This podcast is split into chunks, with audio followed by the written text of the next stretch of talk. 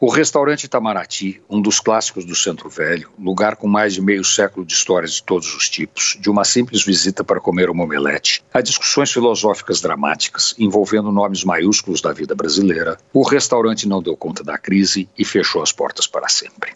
Inclusive, já devolveu o imóvel.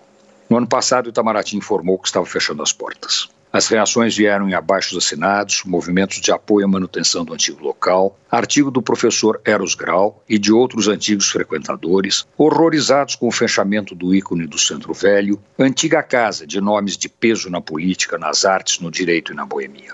Na época, provedor da Santa Casa de São Paulo, proprietária do imóvel, autorizei nossa mordomia imobiliária a fazer concessões importantes para que o restaurante aguentasse o tranco e superasse a crise da região agravada pela pandemia.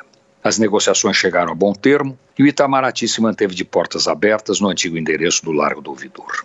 Depois disso, estive lá algumas vezes para comer a tradicional omelete de queijo, meu prato de resistência desde a década de 1970.